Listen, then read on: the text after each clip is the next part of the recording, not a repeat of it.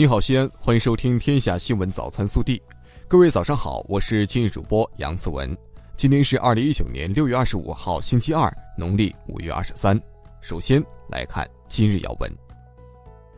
中共中央政治局六月二十四号召开会议，审议《中国共产党机构编制工作条例》和《中国共产党农村工作条例》。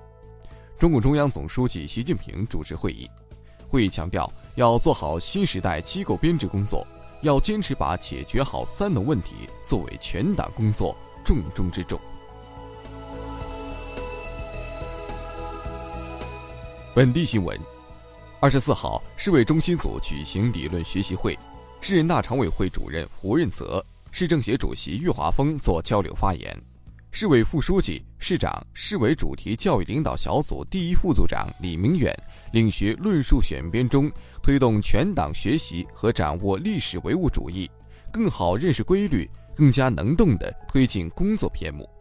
市委副书记韩松主持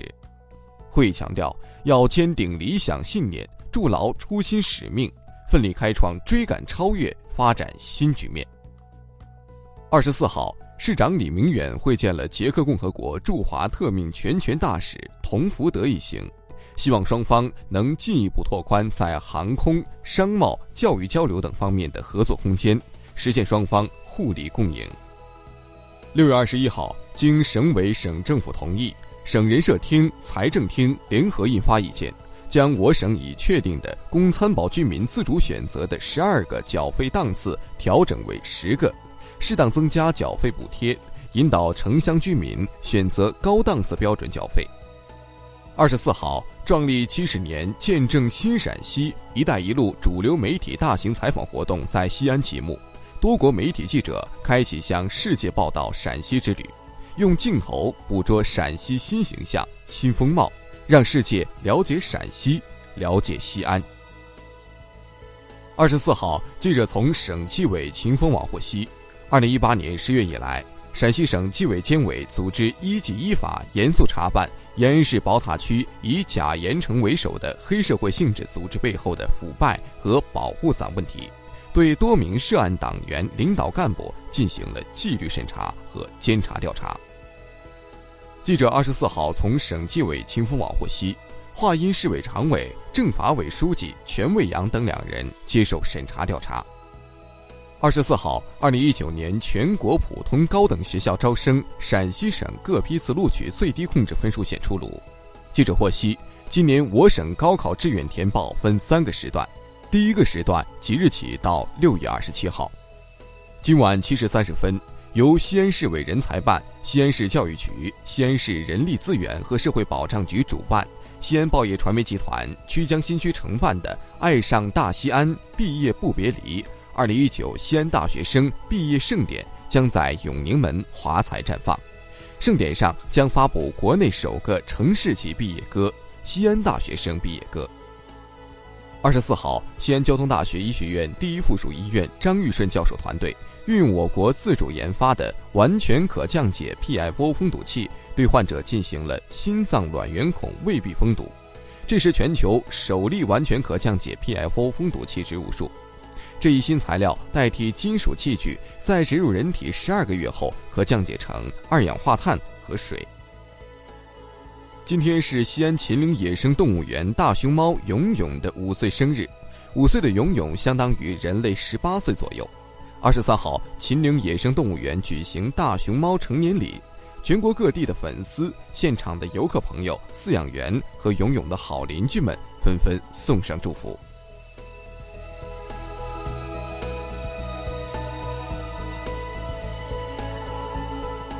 国内新闻，中央农办副主任、农业农村部副部长韩俊二十四号表示，将加强和改进乡村治理，旗帜鲜明反对天价彩礼、铺张浪费、婚丧大操大办及有悖家庭伦理和社会公德的现象。针对美国联邦快递公司误退华为手机一事，外交部发言人耿爽二十四号表示，中方敦促美方立即停止并纠正错误做法。为各国企业的运作和正常合作创造条件。自今年七月一号起，全国公安机关出入境管理部门将降低普通护照往来港澳通行证收费标准，普通护照将由每本一百六十元降为每本一百二十元，往来港澳通行证将由每张八十元降为每张六十元。顶级刑侦专家邬国庆同志因病于二十四号在北京去世，享年八十三岁。邬国庆多年来参与侦破几百起国内外有重大影响力的特大案件和疑难案件，参与编写《刑事侦查学》《爆炸犯罪对策学》等，被国内外同行誉为“中国的福尔摩斯”。中国社会科学院财经战略研究院二十四号发布的报告指出，部分三四线城市在经历了一波突击性上涨后，因后续需求不足，房价将进入下跌阶段。近日。山东、辽宁、广东检察机关依法对江苏省人民政府原副省长缪瑞林涉嫌受贿案、内蒙古自治区人大常委会原党组副书记、副主任邢云涉嫌受贿案、中共陕西省委原常委、秘书长钱义安涉嫌受贿案提起公诉。据怀化市纪委监委二十四号消息。新晃侗族自治县民族中学县第一中学原校长黄炳松涉嫌严重违纪违法，目前正接受新晃侗族自治县纪委监委纪律审查和监察调查。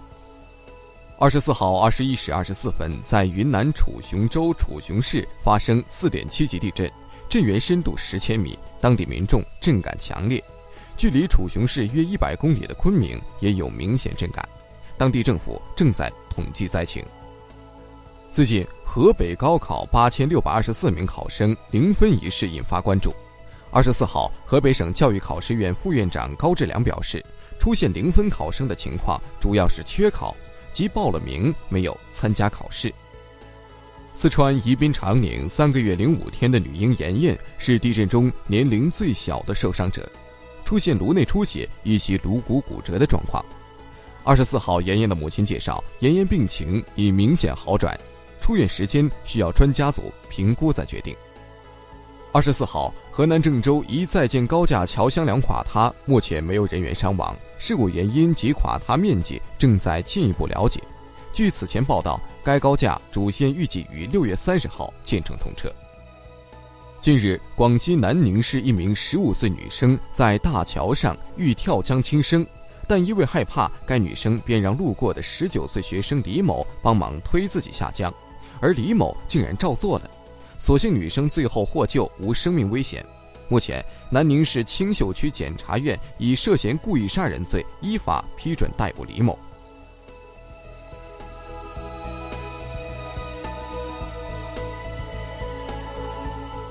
暖新闻：成都李华明老人九十四岁，他的老伴张玉清九十六岁，两人携手走过六十多年，已五世同堂，仍恩爱如初。如今爷爷重病，心愿是拍一组婚纱照留下回忆。近日，当地社区得知此事后，积极为他们夫妻俩准备了一次特别的公益婚纱摄影活动，弥补爷爷心中遗憾。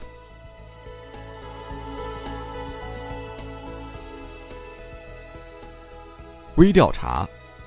近几天，全国各地已陆续公布高考分数线和成绩，好多考生都面临报志愿的困境。读大学是选专业重要还是选学校更重要？有人说好专业是择业的筹码，有人说读名校有更多发展机会，还有人觉得选一个好城市最重要。这事儿你怎么看？更多精彩内容，请持续锁定我们的官方微信。明天不见不散。